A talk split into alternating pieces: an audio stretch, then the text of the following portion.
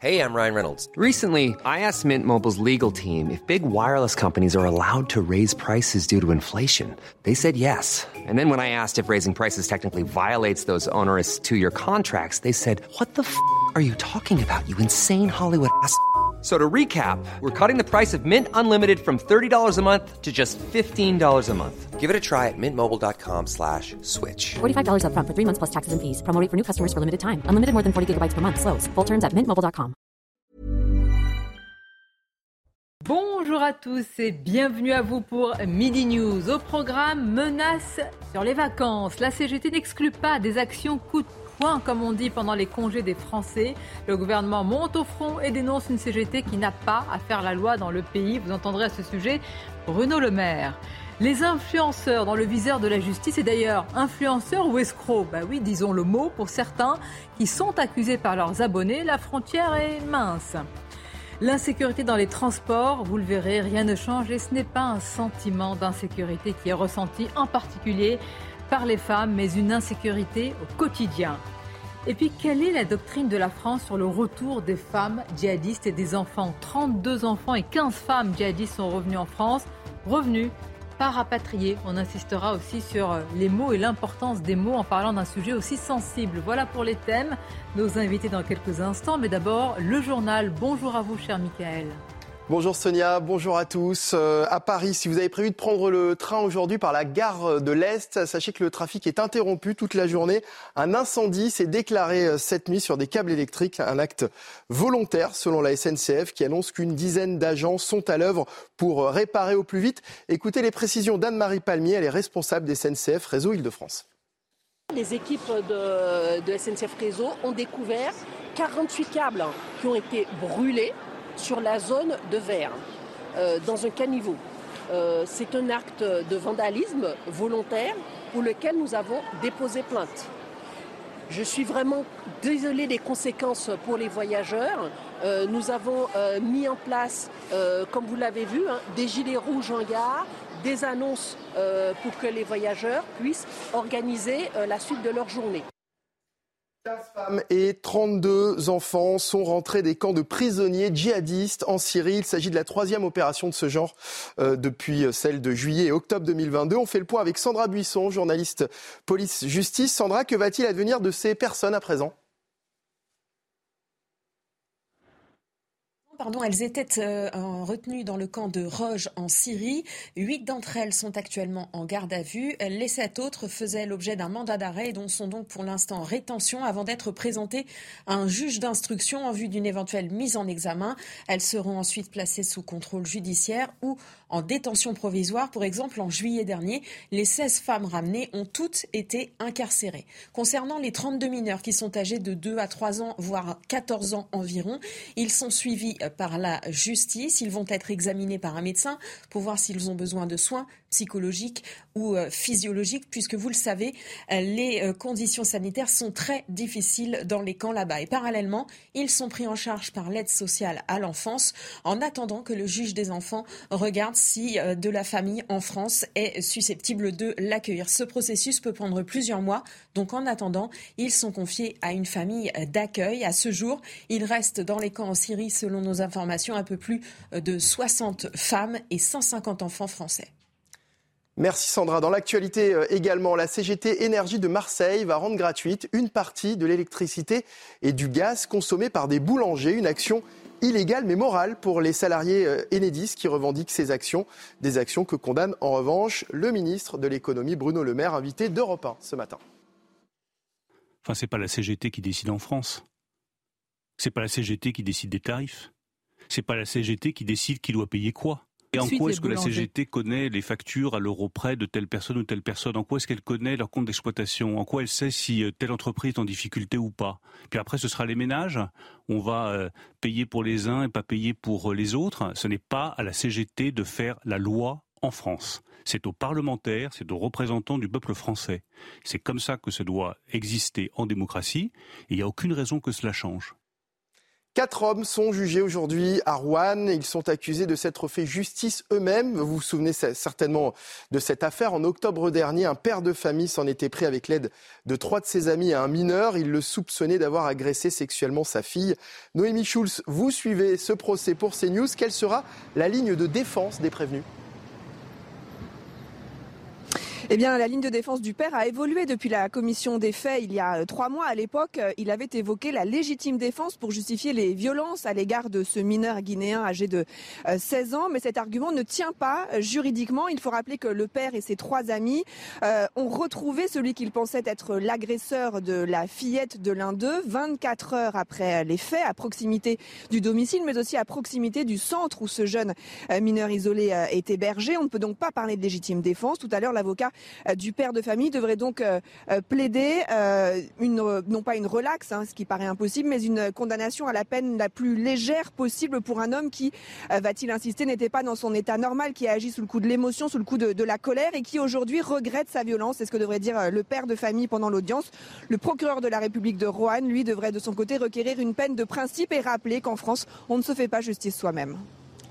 Merci Noémie Schulz en direct euh, de Rouen. Et c'est la fin de ce journal. Place à Midi News à présent avec vous, Sonia Mabrouk. Et nos invités, on parlera justement de ce procès qui s'ouvre aujourd'hui à Rouen. Vous l'avez rappelé, Michael, l'affaire avait fait grand bruit. Alors, euh, pas de légitime défense, mais quand même, il y a beaucoup de questions autour de, de ce qui s'est passé. Je salue mes invités, Naïma Fadel, merci d'être là. Bonjour à vous. Bonjour Sonia. Caroline Pilas est également présente. Bonjour, bonjour. Sonia, bonjour à tous. Philippe Guibert nous fait l'amitié d'être là. Bonjour. Bonjour Sonia. Michael Sadoun, bienvenue à vous. Michel Taube également. Bonjour. Bonjour.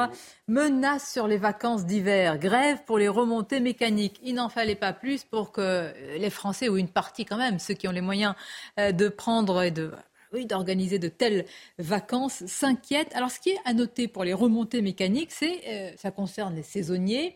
Et vous allez voir, c'est pas seulement contre la réforme des retraites qui se mobilise, mais aussi la réforme de l'assurance chômage. Bref, une sorte de pot pourri. Et la question que je vais vous poser, est-ce que la mobilisation par tous les moyens est légitime? Regardez tout d'abord les explications de Yael Benamou. Si les saisonniers veulent faire grève, c'est pour réparer selon eux une injustice. Les syndicats des remontées mécaniques se mobilisent contre la réforme des retraites, mais cette grève sera surtout dédiée à la réforme de l'assurance chômage qui plonge les saisonniers dans la précarité. Les salariés doivent avoir travaillé six mois pour avoir droit à ouvrir des droits. Quand vous êtes arrivé par chance à avoir cinq mois de travail euh, sur une saison, c'est déjà pas mal pour beaucoup de, de saisonniers. Donc après, on fait comment? Quand vous avez que cinq mois, vous n'avez rien. Pour autant, il est peu probable que les salariés des stations de ski soient en grève tous les jours, reconnaissent les responsables syndicaux. FO assure qu'une seule journée de mobilisation sera organisée en février, mais cette grève divise. C'est pas normal de sacrifier les vacances des gens et surtout, je pense que c'est pas bon pour la consommation. On sort déjà d'une période de crise. Je connais pas trop les conditions de travail de, ces, euh, de ce secteur-là. Donc euh, je pense que s'ils font grâce, c'est qu'ils doivent avoir de bonnes raisons de le faire. Cette action coup de poing serait leur ultime recours pour se faire entendre. Euh, on ne prend personne en otage. Je pense que ce sont les saisonniers qui, depuis euh, longue date, se font prendre en otage par des mesures qui, quelque part, ne correspondent pas à leur rythme de vie. Les syndicats des remontées mécaniques espèrent rapidement obtenir des rendez-vous et des avancées auprès du gouvernement. Bon, alors vous avez un gouvernement qui dit qu'il ne bougera pas sur les 64 ans. Vous avez euh, les syndicats qui disent, ben voilà, on va euh, bloquer là où ça peut faire mal. Et à la fin, qui sera responsable de cela, Philippe Guibert? Bah, À qui les Français vont imputer ces blocages? Bah, Si j'en crois les sondages qui, qui, qui s'accumulent les uns les jours après les, les autres, euh, le gouvernement est en train de vraiment perdre la bataille de l'opinion. Et donc, je, je, me demande si ces blocages qui peuvent être handicapants pour une partie de la population, hein, parce que les sports d'hiver ne, ne, touchent pas à l'intégralité de la, la population dans ses profondeurs, euh, je me demande si tous ces blocages ne vont pas être mis sur le dos du gouvernement hein, au bout d'un moment. D'autant plus qu'ils n'ont pas entièrement tort hein, sur la réforme de, des, des allocations au chômage qui est extrêmement brutale et violente. Donc par tous les moyens, bloquer, arrêter les remontées mécaniques. Non, mais je sais La légitimité, elle peut être là, mais la, le moyen utilisé. Comment se faire entendre dans ce pays Voilà. Écoutez. Donc bloquer pour se faire entendre. Je crois qu'on. Hélas, hélas. c'est pas très rigolo comme constat. Hein. Moi, j'ai l'impression que, que c'est l'acte 2 de ce qui s'est passé en décembre pour les fêtes de fin d'année, où la SNCF a bloqué euh, des centaines de milliers de nos concitoyens.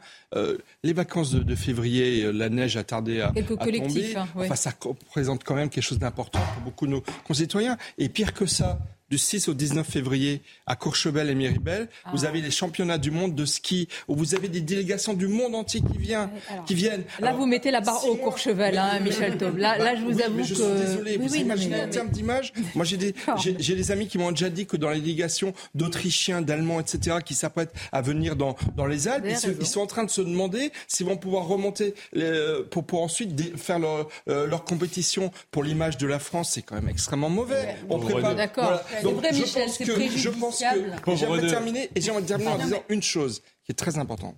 Bien sûr que les saisonniers, on pourrait parler aussi des intermittents non, du parler spectacle. des saisonniers d'abord. Oui, mais les saisonniers, les intermittents du spectacle ont des revendications certainement légitimes. Mais le problème, c'est pas cela. Là, ils ont euh, qui, qui, mènent des actions, c'est très bien.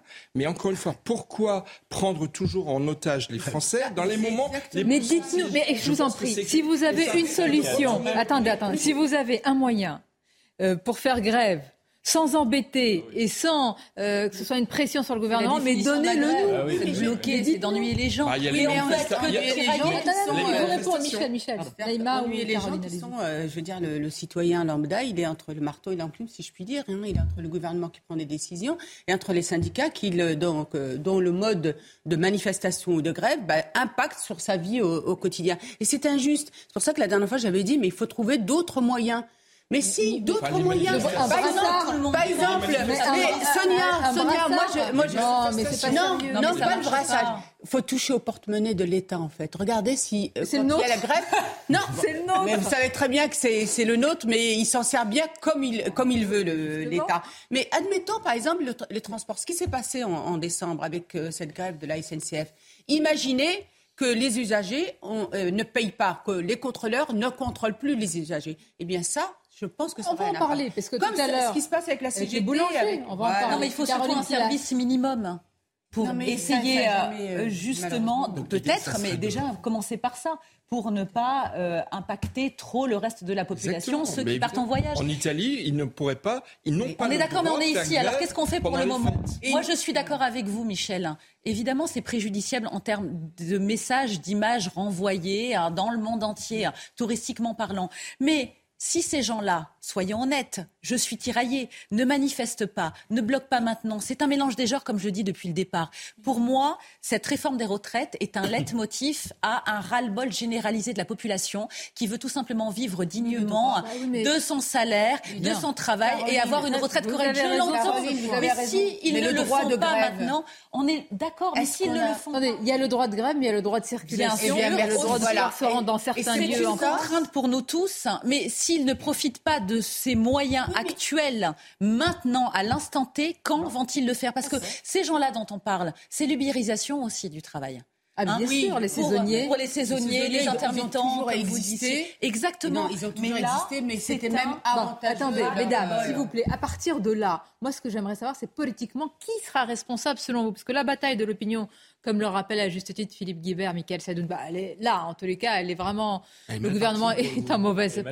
partie. Mais blocage après blocage, qui pourrait être redevable de cela? Je pense que comme pour les Gilets jaunes, on va partir d'un soutien global de la population aux gens qui manifestent, mais que petit à petit, ça va quand même s'éroder, d'autant plus que le gouvernement s'est quand même joué de certains signaux de communication pour montrer que il donne parfois un os à ronger, Oh il non, cède non, une là, partie de terrain, comme pour les Gilets jaunes. Au début, ils étaient massivement soutenus. Emmanuel Macron a fait ses premières mesures en décembre 2018 et ensuite le soutien a commencé à s'éroder. Je pense Mais que la le soutien différence, populaire va aussi c'est- s'éroder Oui, s'il commence à y avoir des signes sur euh, les cotisations ou sur euh, la revalorisation des pensions ou des choses comme ça. Je pense que l'opinion publique pourrait basculer Mais, à un euh, moment. Michael, quand Surtout euh, si le pays est en situation L'opinion publique, quand elle a changé, qu'elle n'a plus sou- soutenu le mouvement des Gilets jaunes, c'est parce qu'il y a eu des débordements. Il y a eu quand même des saccages, etc. Non, parce alors que une là, récupération non, politique oui, mais justement à la fin. Mais alors va- que là, vous avez vu l'organisation. Il va y avoir de bien récupération bien politique, il va y avoir une bataille, de, récupération bien politique. sûr, une bataille de l'opinion. Donc, Bien moi, je me pose Moi, je voudrais quand même. Attendez, menace sur les vacances. S'il y a, euh, ça continue sur les transports également et d'autres choses. Et moi, j'aimerais quand même nuancer le propos sur euh, l'adhésion de l'opinion. Parce que, évidemment, l'opinion est majoritairement contre le projet de loi et l'allongement euh, de, l'âge de la retraite. Mais en revanche, l'opinion est très partagée sur son et un peu légèrement majoritaire pour le soutien à la mobilisation et encore plus sceptique sur l'idée le, la loi va-t-elle passer? Beaucoup de Français sont, sont déjà résignés et convaincus. Donc je pense que s'il y a des blocages de ah. départ en vacances, s'il si y a des coupures d'électricité qui sont totalement illégales, voire sauvages, effectivement, ça peut amener à un retournement d'opinion. Et dernier point qui a été décisif euh, pour le mouvement des Gilets jaunes, c'est la récupération politique par Mélenchon et consorts. Ça n'a pas, ça n'a pas grande comparaison avec, avec le mouvement des C'est pour dire qu'il y a des mouvements qui sont très populaires au début et qui... Et ça va être contre-productif. Si je peux me permettre, l'opposition là est vraiment très forte. Et on la constate même dans un bout de l'électorat macroniste qui est censé soutenir cette réforme de façon inhabituelle. On la constate chez les retraités qui ne sont pas touchés par cette réforme. Il y a environ pas, pas loin de 50% des retraités qui sont contre cette réforme. Hein. Euh, on le constate aussi dans l'électorat de droite, qui serait censé plutôt soutenir cette mais, réforme. qui est pour travailler deux ans de plus Vous, vous, savez, pardonnez-moi, je vais sourire. Je vois derrière vous euh, le, le, le, siège de remontée je pense aussi ah, ah, oui, bronzé faux. je me dis, si la remontée s'arrête au milieu de la piste, qu'est-ce qu'on fait, Philippe Qu'est-ce qu'on fait On va rester. À Michel Blanc. on va rester là-bas. Les saisonniers peuvent rendre gratuits les remontes pentes ou je Eh ben voilà, merci Philippe. Si je peux me permettre juste d'ajouter un mot. Euh, la comparaison avec les Gilets jaunes, c'est-à-dire que euh, Emmanuel Macron, il lâche 10 milliards d'euros et, supprime toute une série de taxes qui étaient prévues pour le début 2019. Là, le problème de la réforme des retraites, c'est qu'ils ont déjà fait des concessions en dealant avec les... Ils n'ont plus rien dans leur besace. Donc ils n'ont plus que des milliards. Alors voilà, c'est ça ce qui m'intéresse. Donc, attendez, voilà la situation politique. On a un gouvernement qui a lâché ce qu'il pouvait lâcher. Il ne lâchera pas plus parce que sinon c'est finir tout nu. Euh, et on a des syndicats qui savent qu'il n'y a plus rien à lâcher et qui vont jouer sur euh, bah, ce qui est très dur et ce qui peut pénaliser les Français. Mais actuellement, on est dans un rapport de force. C'est un, de toute manière, euh, évidemment. Euh, bras de fer. Une un bras de fer, une difficulté de chaque côté, personne ne veut lâcher. Mais cette réforme, majoritairement, comme vous le rappeliez Philippe, ah elle est impopulaire ah parce qu'elle est injuste et injustifiée en fonction des secteurs et de là où vous vous trouvez. Chacun prêche pour sa paroisse et on peut l'entendre aussi. Et la communication gouvernementale a été catastrophique. Quand on entendait récemment les propos de Mme Aurore Berger ou de M. Olivier Véran sur cette réforme, oh, vous savez qu'il y ait 400 000, 700 000 ou 2 millions de personnes dans la rue, ça ne changera rien. je pense que c'est une bourde. Mais, c'est catastrophique vous n'avez pas vu, non Ça veut dire c'est du mépris. Ce sont des technos, les petits hommes gris, comme le rappelle régulièrement mais ces hommes gris, euh, Pascal Pro. Ça veut dire vous faites ce que vous voulez. On a décidé. Bonne référence, oui. Mais oui, vous faites ce que vous voulez. On a décidé. On ira jusqu'au bout de toute manière de cette réforme. Et moi, je vous l'ai toujours dit. Que... Monsieur Macron. En même temps, je vais faire l'avocat du diable, Caroline. Oui. Si j'étais, je ne me le souhaite pas au gouvernement. Je dis non, mais écoutez, si si euh, la mobilisation dépasse les 2 millions, euh, on abandonne tout. Mais ils ne peuvent pas le faire. Évidemment, ça discréditerait hein, une fois de plus leur communication. Et M. Macron n'a rien à perdre. Il ne va pas se représenter. Donc il a attendu six ans. Caroline, vous n'avez pas vu la dernière découverte Non mais attendez, vous n'avez pas vu la dernière découverte Le report de C'est qu'ils ont découvert qu'en fait, qu'en fait les femmes étaient désavantagées. Ouais, c'est par rapport à deux mois, deux mois de plus sur les hommes. Ils ont eu six ans pour ficeler correctement cette S'il vous plaît, on comprend plus. On comprend plus comme la réforme des retraites. Ne faites pas votre propre sur ce plateau. C'est très très importante parce que c'est elles qui sont dans les précarités au niveau des métiers. Euh, avec des temps partiels. Avant, elles avaient un, avantage quand elles avaient deux enfants. Aujourd'hui, elles n'ont plus cet avantage et elles devront faire quand même les deux années, pas deux mois. La CGT, la CGT bloque. une différence d'espérance de vie. La CGT, ne rentrez pas dans tous les détails parce que j'ai les ministres pour ça et les opposants pour ça. Mais vous avez raison, on pourrait faire la réforme technique. Moi, ce qui m'intéresse, c'est l'aspect social et politique. La CGT bloque, la CGT menace, mais la CGT, ils sont intelligents. Hein. ils envisagent aussi d'autres types d'actions. Par exemple, moi, ça m'a beaucoup intéressé. La CGT, et là, je m'adresse à vous, Michael Sadoun, mine, la CGT Mine Énergie de Marseille, qui veut aider les boulangers qui ont des factures euh, au montant mirobolant. La CGT Énergie qui veut carrément intervenir sur les compteurs. Ce sont des opérations de gratuité. Hein. En réalité, les tarifs, euh, vous les baissez de 50 à 60 Écoutez ce qu'a dit Bruno Le Maire à ce sujet, alors qu'on imagine que ce type d'action, il est plutôt euh, populaire. Populaire. Écoutons-le. Enfin, c'est pas la CGT qui décide en France. C'est pas la CGT qui décide des tarifs. C'est pas la CGT qui décide qui doit payer quoi. Et en quoi est-ce que la. CGT connaît les factures à l'euro près de telle personne ou telle personne? En quoi est-ce qu'elle connaît leur compte d'exploitation? En quoi elle sait si euh, telle entreprise est en difficulté ou pas? Puis après, ce sera les ménages.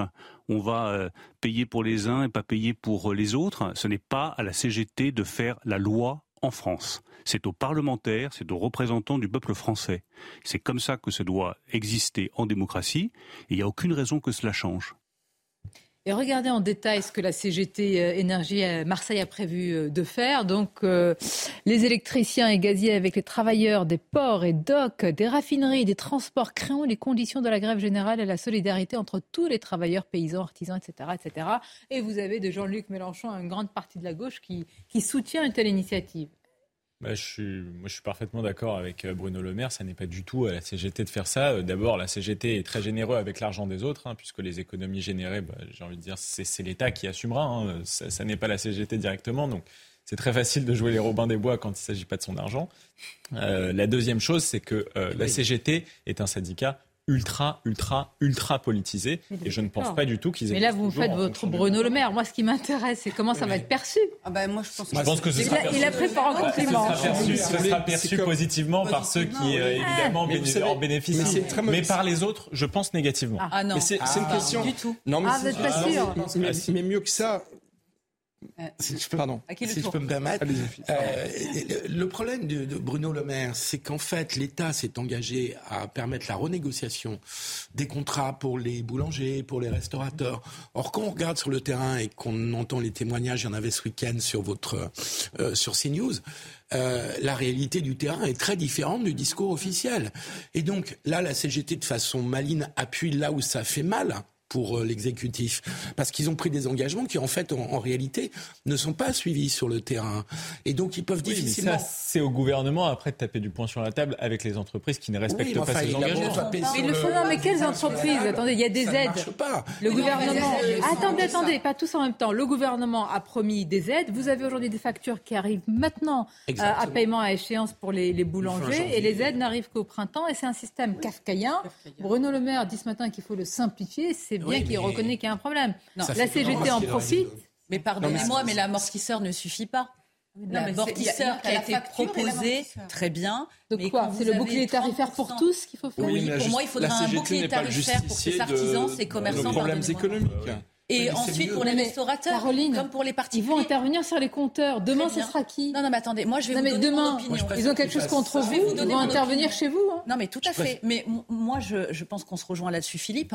Je suis contre les coupeurs de courant envers les élus. Bah mais je vais oui. vous dire la vérité, c'est que concernant ces artisans, eh bien, même si c'était légal, certes, pour moi, c'est moral. Parce que ce qu'ils vivent en ce moment, c'est terrible. Et qu'est-ce qu'on veut? Qu'il n'y ait plus de tissu social, qu'il n'ait plus de tissu économique. Ils sont obligés de subir, comme nous, par extension, hein, les mauvais choix des gouvernements actuels et passés. Donc, moi, je ne suis pas choquée, même si c'est illégal et j'en ai conscience, par le genre d'action de la CGT envers ces artisans. Je suis pas choqué, mais Ouais, est-ce que ce c'est pas immoral de priver le reste de la population des mêmes baisses? C'est aussi une question Non, mais parce demandez que une ils réforme de ciblent aussi en particulier une partie. Non, mais ils l'ont. le- Enfin, ils Non, oui, ils mais n'ont pas au ils même niveau que les partis. les Pas- autres- Mais non, mais d'accord. Alors on peut, on peut condamner effectivement, trouver que l'État ne fait pas assez, mais jusqu'à soutenir.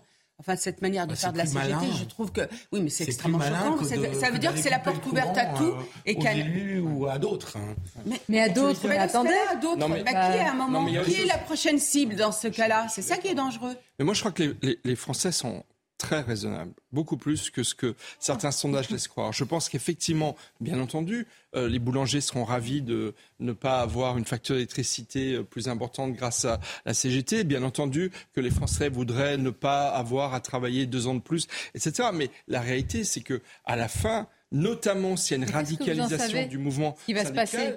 Bah, le Ah, déjà personne dans les ne sait. Ça fait dix jours qu'il y a une Moi, dis, attention, entre, hein. entre le rejet du projet de loi et la euh, résignation. Michel, le, euh, le gouvernement est plus inquiet que vous. Hein. Non, mais excusez-moi, il Il y a autre chose qui va se passer. Oui, c'est un point important. Après le Ce sera 31 après la pause. Après la pause. Parce que vous me dites toujours, j'ai remarqué dans votre raisonnement. Et il y a un point important, vous me dites à la fin. Bon, je connais la technique. Elle est bonne. hein. Mais il y a un point important, c'est juste après la pause. À tout de suite. Suite de Midi News. Alors dans quelques instants, on va aller euh, direction la gare de l'Est. Hein. Et d'ailleurs, euh, dans les titres, Audrey Berthaud va vous en parler. J'aimerais vraiment vous entendre sur ce point parce que ce qui se passe est assez euh, bah, pénalisant évidemment pour les usagers. Et c'est quand même un acte de malveillance d'une gravité certaine. Audrey Berthaud, vous nous en parlez dès le début. À tout de suite. Oui, le trafic euh, gare de l'Est à Paris est interrompu toute la journée. Un incendie euh, volontaire sur des câbles électriques cause cette interruption. 48 câbles au total ont été euh, endommagés. Le ministre des Transports, Clément Beaune, s'est exprimé à l'instant. Selon lui, la reprise du trafic demain n'est pas garantie et le parquet de a annoncé l'ouverture d'une enquête. Total Énergie contribuera à contenir la facture des TPE, très petites entreprises, à hauteur de 100 euros par mégawattheure. Le but est de les protéger face à la flambée des prix. Cette mesure bénéficiera à ses 22 euh, 000 clients. Et puis ce nouveau record de température en Chine, le mercure est descendu jusqu'à moins 53 degrés Celsius dans la ville chinoise de Moé, située dans le nord du pays. Moé qui a déjà enregistré des températures inférieures à moins 50 pour le troisième jour consécutif. Alors à la gare de l'Est, le trafic pourrait être euh, interrompu et en tout cas très très fortement perturbé jusqu'à demain. Vous imaginez TGV, TER, Transilien à l'arrêt.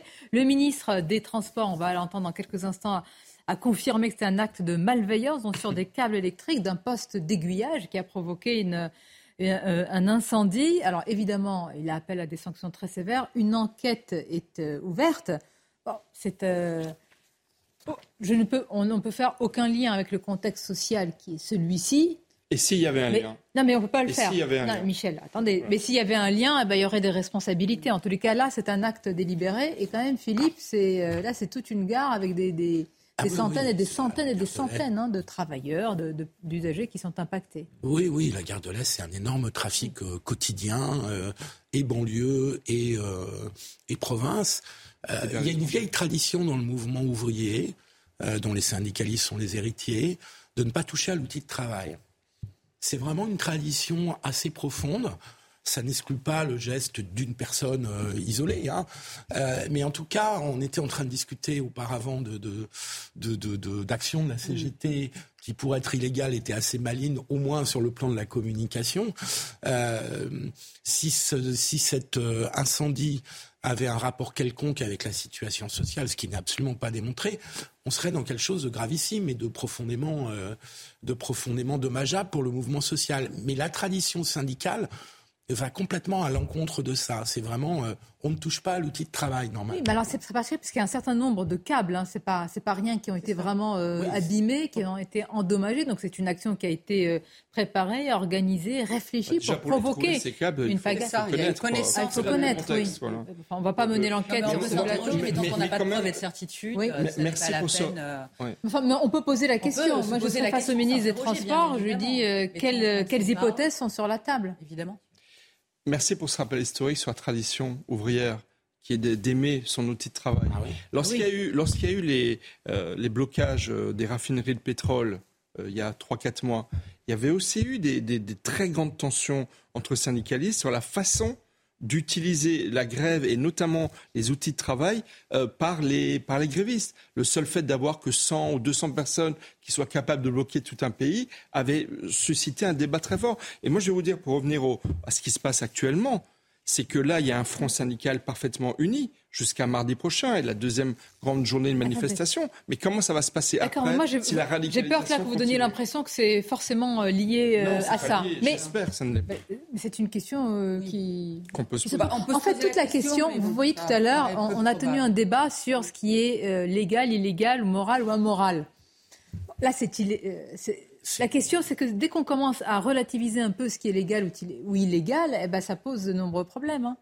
Ou il y a des choses qui ne sont inacceptables dans le pays et illégales, même si ça peut être moral, il faut les condamner d'une seule voix. Ou alors, si vous commencez à trouver des nuances, ah oui, Ouais, Ben, c'est compliqué, Philippe. Là, c'est criminel. Non, là, c'est criminel, évidemment. Quelle que soit la, la cause, c'est criminel, puisque c'est un acte volontaire. Mais tout à fait. Est-ce qu'on peut écouter le ministre euh, des Transports, Clément Beaune, à ce, à ce sujet?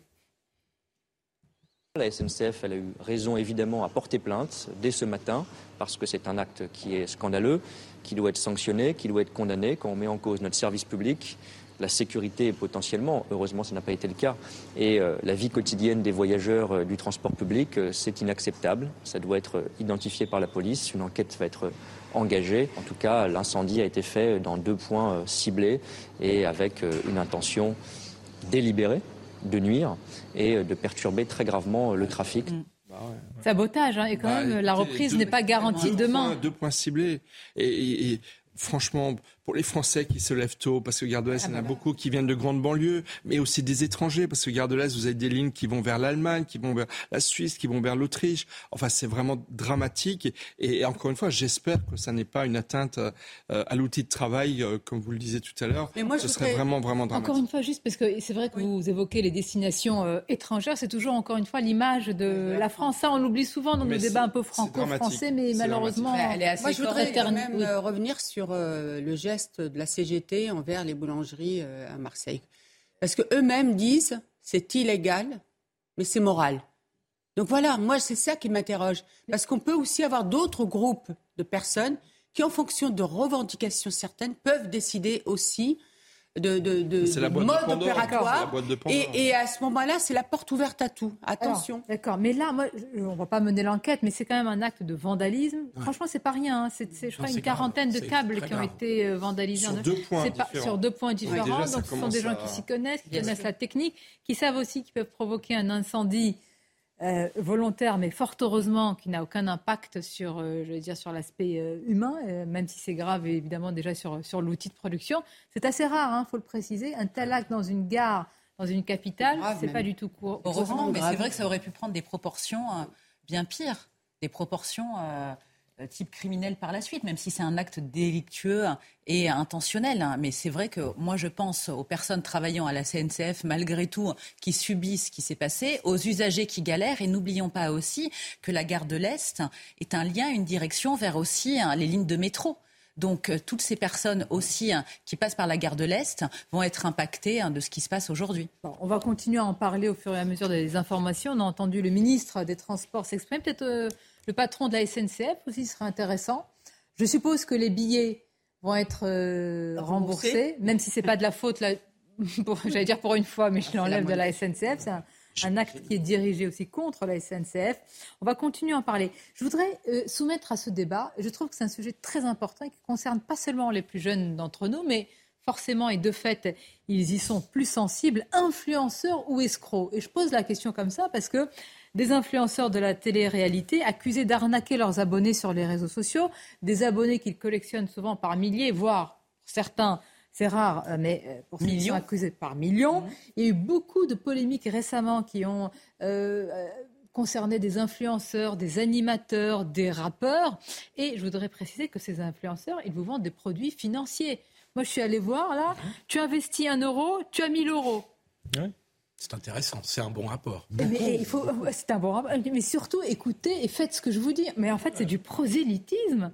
C'est, je, je, je, c'est, c'est, non mais c'est de la publicité, en fait. Quand vous perdez après derrière, c'est publicité, mais quand on est mensongère, euh, c'est une arnaque. des jeunes, hein, un public très jeune. Des, des nouvelles autorités comme ça, avec des personnalités qui, par un moyen de communication, euh, hier c'était le cinéma, la télévision, la radio. Aujourd'hui, ce sont les réseaux sociaux. Il y a toujours eu une proportion d'escrocs qui essayaient d'abuser de la, du, du, du, des, des, fans qu'ils pouvaient avoir, des, des, des, des gens qui les suivent. Que là, oui, des escrocs à des, stars, des escroqueries. Ont des des stars. Entendons-nous, hein. Oui, ah bah, les vraies stars ne sont plus. Mais oui, avant, c'est l'éloge du néant, c'est l'éloge du vide. Ce qui change, la télé-réalité. Oui, mais ce qui change aujourd'hui, c'est qu'il y a un rapport personnel maintenant des jeunes à ces influenceurs qui sont à la fois des promoteurs de certains produits, mais qui sont aussi censés être presque des personnes de confiance, presque des amis ou des copains, des comme ça, voilà, des influenceurs. Bonjour l'amitié. Hein. Auparavant, la publicité était faite par quelqu'un qui était anonyme et qui était un peu déconnecté, donc on ne faisait pas vraiment confiance. Aujourd'hui, il y a un rapport de proximité avec ces influenceurs. Qui fait que c'est dangereux. Je rappelle aussi qu'il y a de plus en plus de jeunes qui veulent devenir influenceurs. C'est-à-dire bah, que ce modèle devient vraiment un modèle de société. Je crois qu'il y a une étude aux États-Unis qui a montré que 85% des jeunes Américains entre 18 et 24 ans rêver un peu. D'ailleurs, je voudrais vous soumettre juste le témoignage. Euh, il témoigne, mais il fait partie aussi, euh, d'ailleurs, il en est le porte-parole d'un collectif de victimes euh, d'influenceurs. C'est le collectif d'aide aux victimes des influenceurs. Slim, vous en êtes, je vous l'ai dit, je l'ai dit, le, le porte-parole. Vous-même, vous avez été victime. Est-ce que vous pouvez nous raconter Moi, je trouve que le témoignage est aussi important que, que l'action, justement, en justice?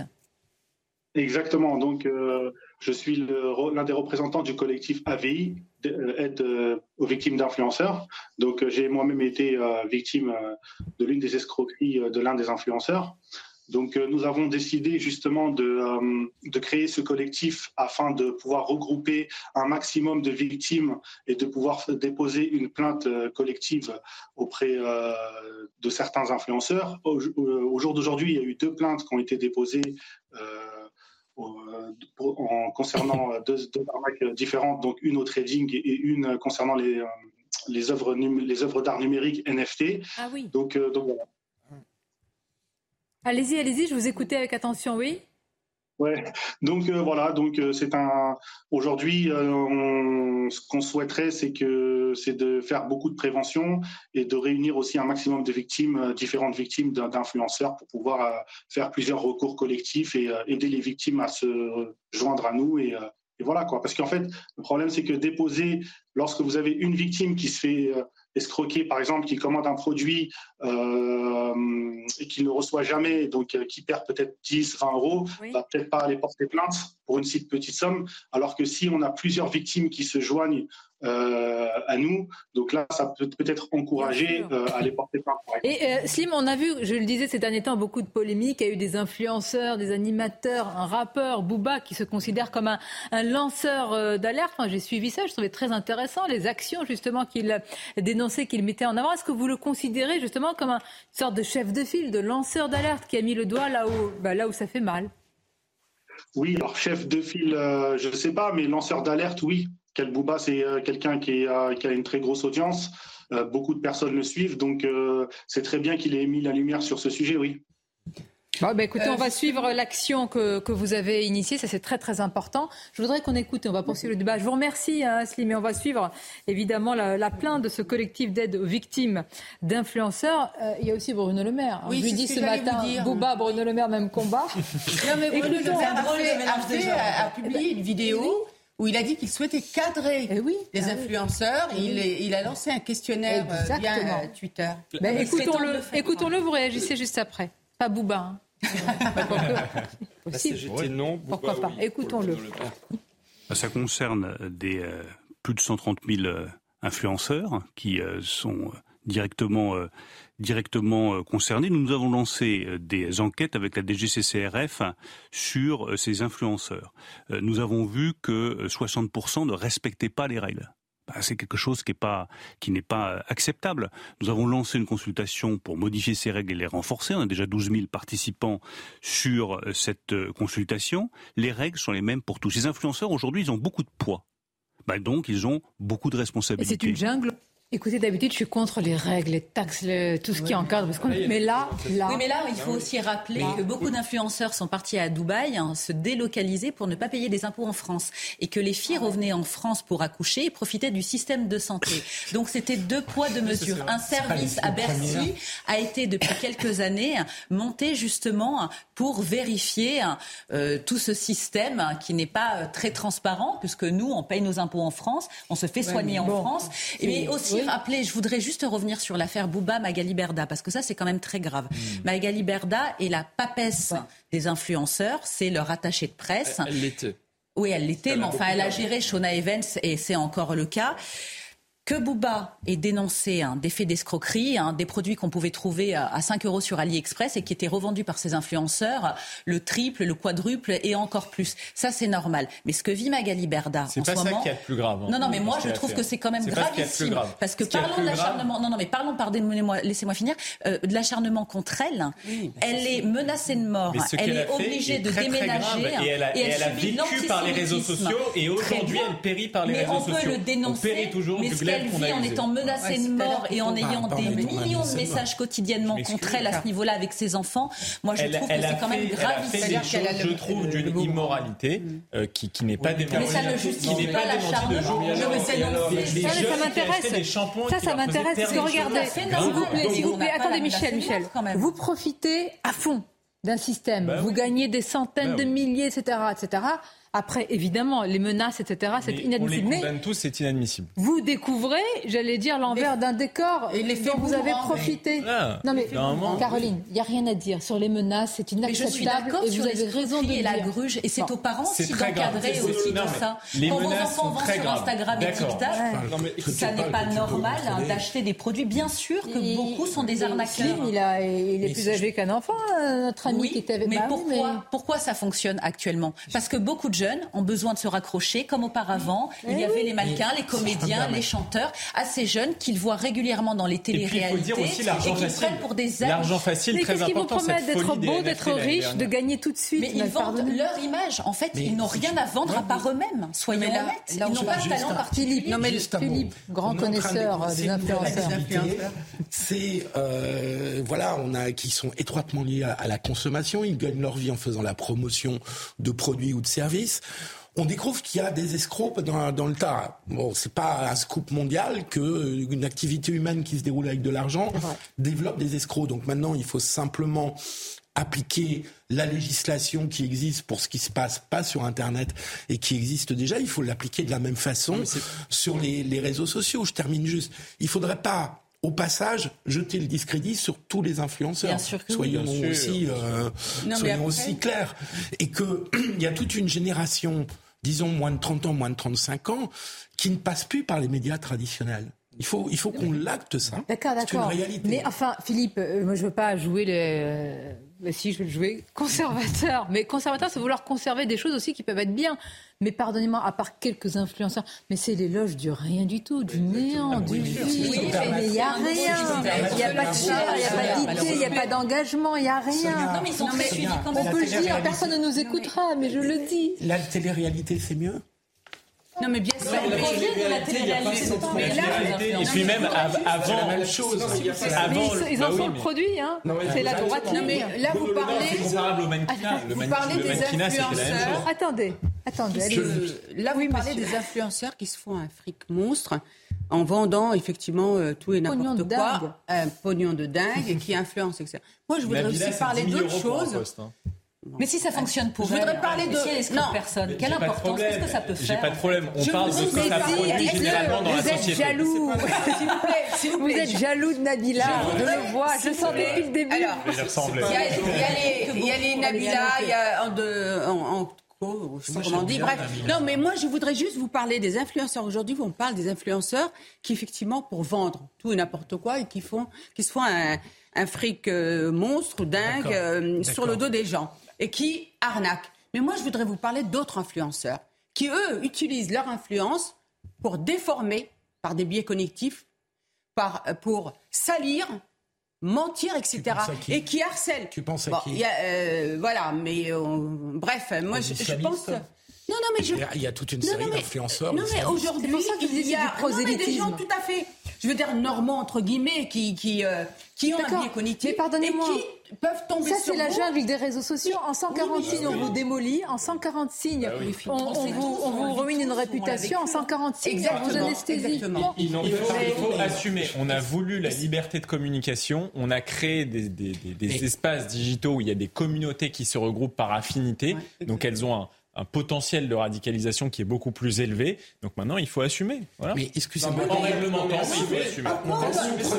C'est un nouveau assumer, ça veut dire que le gouvernement prépare, et beaucoup de députés de tous bords, ils sont favorables à une proposition de loi. Il y a un projet de loi qui est dans les tuyaux pour réglementer la profession. Je le temps qui va arriver, il y aura autre chose après les ça va venir très rapidement parce que euh, parce que c'est devenu un marché. Parce que c'est devenu Mais je vais réglementer ce plateau. Mais vous êtes très en La proposition proposition de loi dit très bien les choses. C'est le marché des influenceurs. C'est devenu un marché. Et dans le marché, il faut le, il faut le réglementer parce que dans la vie, marché réelle, les, les sanctions sont très très dures. J'entends ce que vous dites. Il y a l'aspect réglementaire, il y a l'aspect judiciaire. Mais moi, je vous parle d'un aspect philosophique.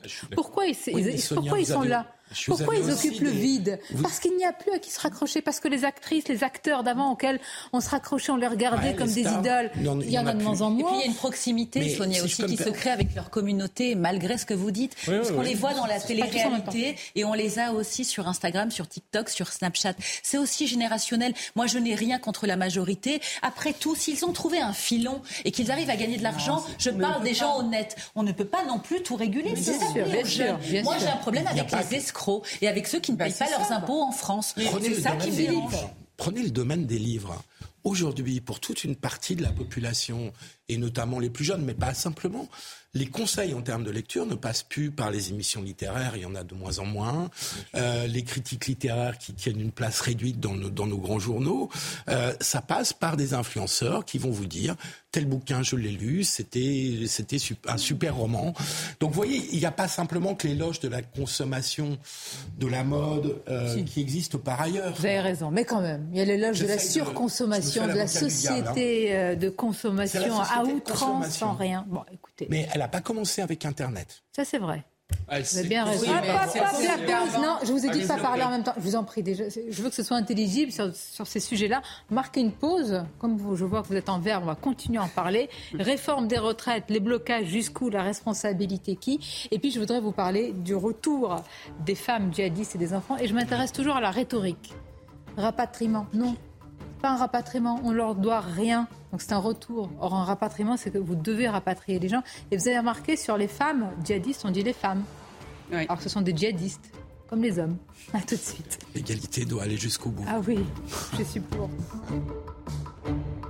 Merci de nous suivre. Midi News, la suite, on va vous parler. Bah, on reprendra la direction de la gare de l'Est avec euh, ce qui s'est passé. C'est quand même euh, important avec euh, cet acte de malveillance et le trafic qui pourrait être perturbé jusqu'à demain. Nous vous parlerons aussi de ce retour des femmes djihadistes et d'enfants également depuis la Syrie vers la France et d'autres sujets. Mais d'abord, c'est le journal. Rebonjour à vous, cher Michael. Rebonjour Sonia, bonjour à tous et vous nous en parliez à l'instant. À Paris, si vous avez prévu de voyager par la gare de l'Est, le trafic est interrompu aujourd'hui toute la journée. Un incendie euh, s'est déclaré cette nuit sur des câbles électriques, un acte volontaire selon la SNCF. Jeanne Cancard, vous êtes sur place avec Fabrice Elsner. On ne, on ne sait toujours pas pour le moment si le trafic va pouvoir reprendre demain finalement. Oui, c'est ce qui inquiète fortement les voyageurs que nous rencontrons ici à la gare de l'Est. Certains nous expliquent eh bien qu'ils avaient un rendez-vous professionnel. C'est pour cette raison qu'ils devaient prendre soit le train, soit l'intercité, soit un transilien. Mais voilà, ils ne savent pas s'ils peuvent décaler leur rendez-vous à ce mercredi, puisque tout à l'heure, eh bien, le ministre des Transports, Clément Beaune, a indiqué qu'il était impossible pour l'heure de dire si oui ou non le trafic pourrait reprendre demain. Donc ce mercredi, ce que nous savons pour l'heure, eh bien, c'est que une cinquantaine de câbles a été incendié cette nuit dans, en Seine-et-Marne. Pour cette raison eh que le trafic est totalement interrompu à la fois à l'arrivée et puis au départ, au départ de cette gare de l'Est. Un acte malveillant qui a été condamné à la fois par la SNCF et par le ministre des Transports. La SNCF Réseau qui a d'ailleurs déjà porté plainte. Tout à l'heure, un nouveau point presse sera tenu à 17h pour tenir au courant les voyageurs d'un éventuel reprise du trafic. Voilà, pas de train donc, gare de l'Est et des trajets qui coûtent de plus en plus cher pour les automobilistes. Les prix du carburant continuent de grimper. Regardez les nouveaux tarifs relevés la semaine dernière et publiés aujourd'hui. 1,91€ en moyenne pour le samplon 95, 1,99€ pour le 98. Le gazole est à 1,95€, soit une hausse de 4 centimes en moyenne sur 7 jours. Écoutez la réaction des automobilistes interrogés ce matin. L'essence avance, je faisais le pain pour 50 euros, maintenant j'arrive à 80. J'ai 30 euros de plus par plein. On n'a pas trop le choix, comme euh, on fait de la prestation de service, euh, on a gardé nos habitudes, par contre on répercute le prix sur les clients. On n'a pas le choix, euh, forcément, donc on suit, on fait avec. Hein. C'est le prix, s'il est à 2 ou 3 ou 4, peu n'importe, on est pris par ça en fait. On est obligé de s'adapter, donc c'est une dépense qu'on prend plus dans le ménage et puis voilà. La colère des locataires d'HLM. Les habitants de plusieurs cités marseillaises ont manifesté euh, ce matin contre la hausse du montant de leurs charges. La raison, c'est la forte augmentation, bien sûr, du prix du gaz et par conséquent du chauffage. Écoutez le désarroi de cette femme interrogée euh, tout à l'heure au micro de leur para. Nous vivons que de, minima sociaux et ces minima sociaux nous permettent nous permettent de manger, d'avoir un budget pour manger et pas, pour payer des, dépenses superflues. Ce qui est important pour nous dans, notre vie, c'est de manger, de se nourrir. Voilà, c'est vital. de, se nourrir et avoir un minimum de confort. Le confort est un droit. Le confort euh, au niveau de, la chaleur, du chauffage et de l'eau et de l'électricité, c'est un droit, un droit pour chaque individu. Et on termine avec ce nouveau record de température en Chine. Le mercure est descendu jusqu'à moins 53 degrés Celsius dans la ville la plus au nord du pays, Moé, située près de la frontière russe. Moé a enregistré des températures inférieures à moins 50 degrés pour le troisième jour consécutif. Allez, on passe au sport avec Kylian Mbappé, devenu hier soir co-meilleur buteur de l'histoire de la Coupe de France. Cette année, les hommes n'ont pas fini de bouger votre programme sport avec Newman. Un record battu, un autre égalé, c'était la soirée de Kylian Mbappé. Face à l'US Pays de Cassel, l'attaquant français évolue avec le brassard de capitaine dès le coup d'envoi, une première. Et c'est lui qui débloque la situation à la 29e minute de jeu. Passeur ensuite pour Neymar, Mbappé inscrit deux nouveaux buts avant la pause, le PSG mène 4-0. Malgré cet avantage conséquent, le Français reste sur la pelouse au retour des vestiaires. Avec 29 réalisations en Coupe de France, il égale le record détenu par Jean-Pierre Papin. Cette année, les hommes n'ont pas fini de bouger. Votre programme sport avec Newman. Merci d'être avec nous, Midi News, et surtout nos invités, Philippe Guibert, Naïma Fadel, Caroline Pilastre, Michael Sadoun, Michel Et le gouvernement qui dit nous ne céderons rien, enfin rien, nous ne céderons pas, surtout sur les 64 ans. De l'autre côté, les syndicats, et en particulier la CGT qui dit nous ne céderons rien eh bien, on se retrouve dans une situation de blocage. Les blocages, justement, les actions coup de poing, c'est ce que promet la CGT avec peut-être une menace sur les vacances. On en parle avec euh, vous, Gauthier Lebret. Vous êtes à, l'Assemblée nationale. Comment ces, ces menaces de blocage font réagir les, les parlementaires et en particulier de la majorité, Gauthier? Eh bien, écoutez, officiellement, évidemment, la majorité condamne euh, les blocages, mais officieusement, il y a une bataille de l'opinion qui est lancée avec la CGT. Et jusqu'ici, les syndicats ont plutôt bien joué. Ils n'ont pas bloqué le pays. Il y a eu cette journée, évidemment, de mobilisation euh, la semaine dernière, mais par exemple, il n'y a pas eu de blocage ce week-end. Les départs en week-end ont pu se faire. Donc, euh, le pari un peu cynique de la majorité, eh bien, c'est de dire si la CGT fait le choix de bloquer le pays, elle pourrait perdre l'opinion, alors que pour le moment, la bataille de l'opinion, eh bien, est largement remportée par les syndicats qui ne veulent pas eh bien, euh, qui ont réussi à imposer justement euh, leur victoire, puisque je vous rappelle que par contre, si la CGT fait le choix de bloquer, ce qui s'est passé à Noël, une grève très impopulaire, très impopulaire cette grève. Donc le pari un peu cynique eh bien, du gouvernement, c'est de dire si la, si la CGT fait le choix de bloquer les départs en vacances euh, en février, les remontées mécaniques dans les stations de ski, eh bien l'opinion pourrait s'inverser, puisque jusqu'ici, elle est plutôt du côté des syndicats. On le sait, les Français, très majoritairement, ne veulent pas de cette réforme des retraites. On parle beaucoup de la bataille dans la rue, et c'est normal quand il s'agit, comme on l'appelle, de la mère des réformes, la réforme des retraites, mais il y a aussi la bataille qui se prépare euh, à l'Assemblée, au Parlement, au Gauthier, avec peut-être, peut-être de plus en plus de défections de la part des LR. Qu'en est-il? Oui, Sonia, il n'y aura peut-être pas de train en février, mais il n'y aura peut-être pas non plus de républicains, puisque effectivement, c'est loin d'être acquis pour le gouvernement. Euh, c'est vraiment pas certain que le gouvernement ne doive pas utiliser un 49-3 pour faire passer sa réforme des retraites, puisque là, il y a une quinzaine, en gros, de républicains qui sont prêts à voter cette euh, réforme sur un groupe qui compte plus de 60 députés. Donc on est très très loin, effectivement, euh, eh bien, d'avoir un blanc-seing de la part des républicains pour le gouvernement. Alors le chef des frondeurs, j'allais dire un peu chez les LR, puisque je vous rappelle quand même ce deal passé entre Elisabeth Borne et Eric Ciotti. D'ailleurs, les députés de la NUPES appellent euh, le projet de loi sur la réforme des retraites le projet de loi Borne-Ciotti. Vous voyez bien ce que ça euh, signifie. Eh bien, c'est Aurélien Pradier, hein, qui était d'ailleurs un concurrent d'Eric Ciotti lors de la présidence, lors de la campagne pour prendre la tête eh bien, des Républicains. Et le point qui fâche notamment Aurélien Pradier, mais d'autres aussi, c'est les fameuses 44 années de cotisation pour ceux qui ont commencé avant 21 ans. Vous avez commencé avant 21 ans, vous allez devoir cotiser une année de plus que les autres, on le répète, mais ça apparaît très injuste pour les Républicains, mais aussi pour une partie euh, de la majorité, donc 44 ans au lieu de 43. Et puis il y a une sortie qui n'a vraiment rien arrangé ces dernières heures, c'est celle de Franck Riester, qui reconnaît euh, lui-même, ministre donc du gouvernement d'Emmanuel Macron, qui reconnaît lui-même eh bien euh, qu'il y a une injustice pour les femmes avec cette nouvelle réforme. J'ai changé il y a à peine quelques instants avec un membre du parti Renaissance, du parti présidentiel, qui reconnaît que c'est une erreur vraiment de communication de la part de Franck Riester. Merci Gauthier Lebret. Décidément, ça se gâte. Parce qu'imaginez la mobilisation qui continue continue à être importante pour le mardi 31 janvier. Imaginez des parlementaires LR. Il ne faut pas oublier, quand on dit des parlementaires LR, qu'il y a des députés qui reviennent de leur circonscription et les gens leur disent mais c'est pas possible, on ne peut pas. Ça, c'est trop brutal. Et donc ces députés, quels qu'ils soient, même de la majorité, Philippe, ils disent écoutez, nous on veut notre réélection, on entend aussi, on est des capteurs du terrain, voilà ce qui remonte. Mais bien sûr, parce qu'il y a la moitié de l'électorat de droite qui est, qui est contre cette réforme, alors qu'on aurait pu penser qu'il serait pour à 80%.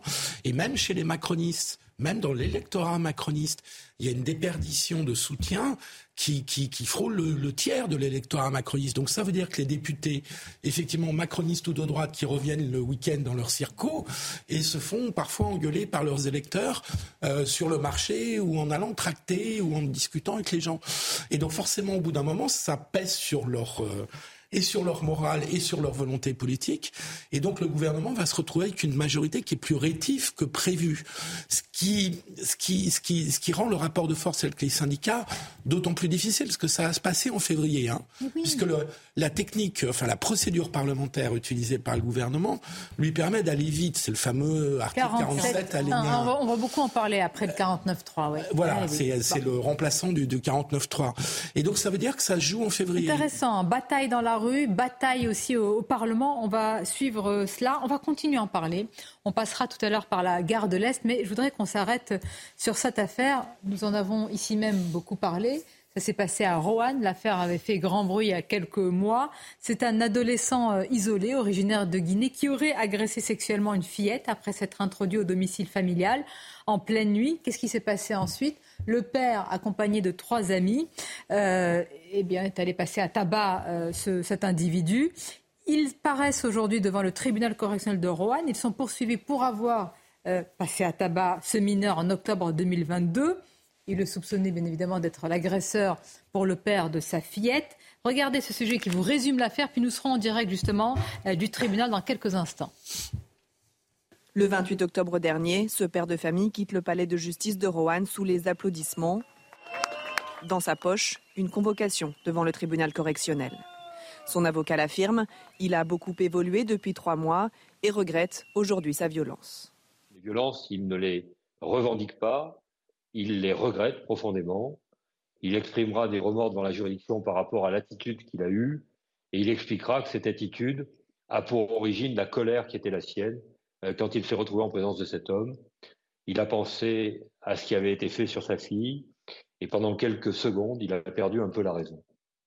Les quatre hommes seront jugés pour violence en réunion avec armes. Pour le procureur de la République de Roanne, cette audience a surtout pour but de rappeler qu'un tel comportement n'est pas acceptable, même si la colère du père de famille s'entend. En France, on ne se fait pas justice soi-même. Euh, la justice, ce n'est pas la vendetta. La justice, ce n'est pas euh, la loi du talion. La justice, ce n'est pas la vengeance. Euh, je peux comprendre aussi l'émotion, je peux comprendre la colère de ce papa, mais je ne, je ne comprends pas et surtout, je n'accepte pas que celui-ci se soit déchaîné à l'aide de ses trois amis sur le mineur plus de 24 heures après la commission des faits. Quant au mineur pris à partie, il est toujours en détention provisoire pour les faits d'agression sexuelle. L'enquête est en cours. Bien. Et à l'époque, on avait dit on peut comprendre euh, ce père de famille sans évidemment euh, du tout légitimer euh, une telle action. Noémie Schulz, merci d'être avec nous. Vous êtes en direct du tribunal correctionnel de, Rouen. Que risque ce père de famille? Parce qu'on imagine, Noémie, est-ce que c'est le cas, que la justice bah, va vouloir quand même montrer, ou en tous les cas, non pas en faire un exemple, mais montrer que de telles actions ne sont pas possibles dans notre société?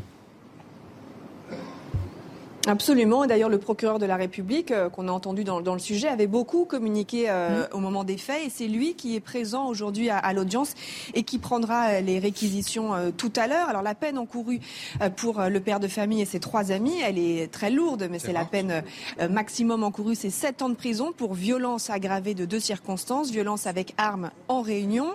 Évidemment, c'est sans doute une peine bien moins lourde qui sera requise par le procureur de la République, mais tout de même une peine de principe pour rappeler effectivement qu'en France, quand bien même on est bouleversé, en colère, eh bien on ne se fait pas justice soi-même. on rappelle hein, que le père de famille avait évoqué dans un premier temps une action en, légitime défense en disant qu'il avait attrapé le, jeune homme qui, s'apprêtait peut-être à, récidiver. il est important hein, de préciser que les faits se sont passés que quand il interpelle ce, jeune mineur de, de 16 ans, eh bien on est 24 heures après les faits, qu'il euh, il l'attrape dans la rue. Le mineur à ce moment-là n'est pas en train de pénétrer euh, dans son domicile et que dès lors on ne peut pas parler d'état de légitime défense. Euh, le procureur de la République avec lequel j'avais pu m'entretenir avait dit qu'il aurait été compréhensible s'il l'avait attrapé éventuellement et neutralisé de manière un peu un peu brusque, ça aurait pu s'entendre. Mais là, ça n'est pas ce qui s'était passé. Il l'avait attrapé, roué de coups. Le jeune s'était vu prescrire une ITT de, de 10 jours. Il avait été blessé et, et ça, ça n'était pas acceptable. On rappelle enfin juste que l'enquête concernant ce jeune est en cours, euh, qu'il est toujours en détention provisoire, mais que ça n'est pas l'objet de l'audience du jour, savoir ce qu'il a fait ou pas sur, sur la fillette. C'est très important. Merci beaucoup, Noémie Schulz, que vous nous avez précisé, parce que j'imagine déjà les commentaires, Michel Taub, des gens qui vont dire, mais enfin, il y a un individu qui est soupçonné d'agression sexuelle sur une fillette, et c'est le père euh, qu'on est en train de, de juger aujourd'hui. Moi, j'ai deux choses à dire. J'ai longtemps milité contre la peine de mort dans le monde, j'ai rencontré beaucoup de familles de victimes de criminels qui avaient assassiné, je pense aux États-Unis, qui avaient assassiné, euh, je pense à une mère de famille dont la fille avait été assassinée par un criminel lequel a été condamné à mort. Et en fait, très souvent, les familles de victimes, les familles de victimes sont contre la vengeance personnelle. Elles sont pour que ce soit la justice qui fasse son travail. Donc évidemment, euh, ce qu'a fait ce monsieur est certainement inacceptable. Mais en même temps, il faut être lucide, il faut dire les choses. Si on veut s'assurer qu'il n'y aura pas d'autres personnes qui ont la tentation de se faire justice, entre guillemets, eux-mêmes, il faut que la justice pénale fonctionne. Il faut que les peines soient dissuasives. Il faut que lorsque quelqu'un commet un, crime ou un délit très grave, soit immédiatement sanctionné pour éviter qu'il récidive. Donc vous comprenez que là, la justice doit marquer. Elle doit marquer le coup. faire euh, son travail. Voilà, et je pense qu'elle va le faire. Mais en même temps, il faut être quand même conscient qu'on est dans une société mhm. de plus en plus violente et où la justice a du mal à suivre et d'être aussi ferme qu'il le faudrait face à une montée de la violence de notre société. Pardonnez-moi, euh, valide le fait que certains vont réagir et surréagir et non pas se faire justice même parce que comme Beaucoup pensent, en tous les cas, si je tiens compte des sondages, que la peine n'est pas proportionnée, qu'elle n'intervient pas assez rapidement, que la justice n'est pas suffisante. malheureusement raison. Ah alors, euh, dans ce cas-là, bah, attention. Je, je ne dis pas qu'il faut se faire vengeance, mais la réalité, c'est qu'il faut que la justice soit au rendez-vous pour éviter que des personnes ne se fassent justice elles-mêmes. Le, contrat social, c'est qu'on ne se rend pas justice soi-même à condition, à condition que l'État protège, donc que la justice soit efficace et rapide. Je doute aujourd'hui que la justice soit d'une bonne efficacité et d'une bonne rapidité. On est en train de parler des conséquences de cette hypothétique agression sexuelle, alors qu'on devrait parler de l'agression sexuelle. Vous avez raison. Mais franchement, de quoi parle-t-on? Donc je pense qu'on a une justice qui dysfonctionne. Il faut euh, remettre de l'argent pour que les procédures s'accélèrent. Euh, il faut peut-être redurcir les peines et remettre à jour quand même la doctrine sur l'emprisonnement. On voit que les Français... On voit que les Français sont majoritairement depuis des années. Mais là, maintenant, avec ce père qui passe devant le tribunal, alors pardonnez-moi, ce père, il peut dire, écoutez, euh, moi, j'estime que la justice ne fait pas son travail. J'estime que le contrat n'est pas rempli. Et donc, euh, j'ai remplacé police et justice. L'opinion publique oui, l'a suivi. Hein. Et moi, je vous non, dis la pas ce qu'il dit. Non, c'est pas ce qu'il pourrait dire. Évidemment que dans un état de droit, on ne se fait pas justice soi-même. Mais, la sensation qu'a la majorité. un mais après. Oui, ben moi, je, mais moi, je vais vous le dire clairement. Si c'était mon enfant, je ne sais pas comment j'aurais réagi. Donc, je ne peux pas condamner entièrement ce monsieur. Je vous le dis clairement. C'est une fillette de 6 ans qui a été abusée sexuellement dans sa chambre, dans son domicile. Vous vous rendez compte en fait du traumatisme de cette petite fille C'est à elle que je pense. Et je pense que la justice doit aller beaucoup plus vite et être moins laxiste, entre autres sur ce genre d'affaires. Philippe Naïma. Euh, je suis d'accord avec vous. Euh, avec cette limite quand même qu'on peut comprendre le choc, évidemment, d'une agression sexuelle sur une petite fille. Euh, en revanche, ce qui là est inexcusable dans cette affaire, c'est qu'ils sont mis à trois ou quatre pour le bastonner. Je veux dire, à la limite, il l'aurait récupéré dans la rue et l'aurait amené au poste de gendarmerie. J'aurais pas grand-chose à, dire. Mais là, c'est allé dans une assez grande violence que, que le père regrette Hein, puisqu'il ne revendique pas cette violence. Il, dit juste qu'il était effectivement euh, euh, sous l'emprise du choc dont vous parlez, mais la violence là est de toute façon inexcusable. Et donc ça mérite une peine, euh, j'allais dire au moins symbolique, parce qu'on ne peut pas laisser passer dans la société. Qui arrivera très probablement, Non, mais ça, on n'a pas à se prononcer, parce que la justice, c'est à elle de prononcer les peines. Donc, euh, effectivement, on peut essayer de... Pas souvent. enfin, comment non, ce que je veux dire par là, c'est qu'à un moment, euh, la civilisation, c'est quoi? C'est qu'à un moment, on transfère notre protection et la volonté de se faire justice soi-même à l'État qui doit nous protéger. Et effectivement, on peut oui, mais si s'interroger sur ça. Et l'inverse, c'est la décivilisation. Et moi, c'est ça qui m'inquiète. Parce que je vais vous dire franchement, non, non, c'est comme l'histoire de, de, la CGT. À un moment, qu'est-ce qu'on veut? Est-ce qu'on veut un État de droit aussi imparfait? Aussi imparfait qu'il soit, aussi imparfait qu'il soit, et on peut le critiquer. non, non, mais, qui te dit le, contraire, euh, Michel? Bien sûr que moi, ma fille, on pourrait même pas. Enfin, j'imagine comment je serais si on touche un cheveu à ma fille. C'est pas ça que je suis en train de te dire. C'est que si on laisse la porte ouverte à ça, ça veut dire attention. Ça veut dire qu'on peut euh, euh, autoriser à ce que certains, à un moment, veuillent faire leur propre loi. Et méfions-nous, parce que notre société aujourd'hui, comme on attend beaucoup de la justice, effectivement, elle est imparfaite et qu'on s'inquiète de la sécurité et on voit bien que la sécurité est montante, attention. Je qu'on va attendre. Non, mais... Hein, que les peines, euh, on aura l'occasion d'en Voilà, mais vous voyez bien, c'est-à-dire que je ne condamne pas le, Vous n'avez pas tort tous les deux. Voilà, voilà. Mais, s'il vous plaît, Michel, il faut qu'on passe à autre chose. La, seule question que je me pose, mais elle est vraiment très importante, selon moi, excusez-moi pour la formule. Est-ce que le celui qui a agressé cette, euh, cette fille, est-ce qu'il a déjà été jugé? Oui. Enfin, Est-ce qu'il a déjà été jugé? Et je crains que non. C'est une question importante. Et oui, mais, ça ne change pas. Si la justice n'est pas dissuasive, c'est une eh ben, question importante pour la, eh ben, gravité de la peine. Mais ça ne change pas la condamnation de principe qu'on doit avoir. Mais il faut pour que la, violence soit rendez-vous. Si, pour, moi, ça la change complètement. Bah Parce que si c'est le père qui est jugé avant le potentiel criminel, dans ce cas-là, il a raison de penser que la justice dysfonctionne et il a raison d'agir comme il agit. Bah non, parce que. Mais, pas... mais non, mais. Donc pour moi, les, deux sujets sont liés. Il faut respecter aussi le temps de chacune des enquêtes. Moi, je ne connais pas cette affaire. On n'a pas le détail de cette affaire. C'est pour ça que c'est délicat. Pourquoi, mais, mais pourquoi mobiliser des Allez, s'il vous plaît, on va attendre que, on va attendre que ça se passe. Je préfère, quand il y a une affaire et puis des peines qui seront prononcées, d'attendre de voir ce qu'il en est. Je voudrais revenir sur la gare de l'Est. Pourquoi? Parce que quand on parlera tout à l'heure, il n'y a aucun lien, mais je vais vous dire quel est-il selon moi, sur les, le retour des, des, djihadistes, des femmes djihadistes, des enfants, c'est l'importance des mots. Par exemple, sur la gare de l'Est, depuis tout à l'heure, on dit, et à raison, puisque c'est le ministre qui a dit, acte de malveillance. Mais c'est plus que ça. Là, avec Jeanne Cancard qui s'exprime tout à l'heure, c'est quasiment une cinquantaine de câbles qui ont été endommagés, un incendie donc qui s'est euh, fort heureusement avec 100, euh, victimes sur deux endroits différents, mais là c'est plus que ça. Ah oui, c'est un, acte criminel. Mais oui. malveillance, on dirait qu'on a juste perturbé passablement le, trafic. Oui, c'est pas une nuisance. Non, c'est pas une nuisance. Donc l'enquête est lancée. Là, c'est important. Les mots sont importants. Je trouve que acte de malveillance de la part du ministre, c'est un peu un euphémisme, euh, Michael Sadoun. Ou alors, euh, il y a une échelle, enfin, une hiérarchie qui n'est pas la même. Bon, à la fois, le, terme d'acte criminel, euh, bon, il faut voir si, à quel point ça met en danger la vie de certains. bon, si c'est juste une action de blocage, je ne qualifierais pas ça d'action criminelle. On ne sait pas comment ça se termine. Hein. C'est vrai, c'est vrai. Et ça dépend de la manière dont ça s'est fait, avec, avec maîtrise ou sans maîtrise. Visiblement, c'est des gens qui connaissent un petit peu leur sujet.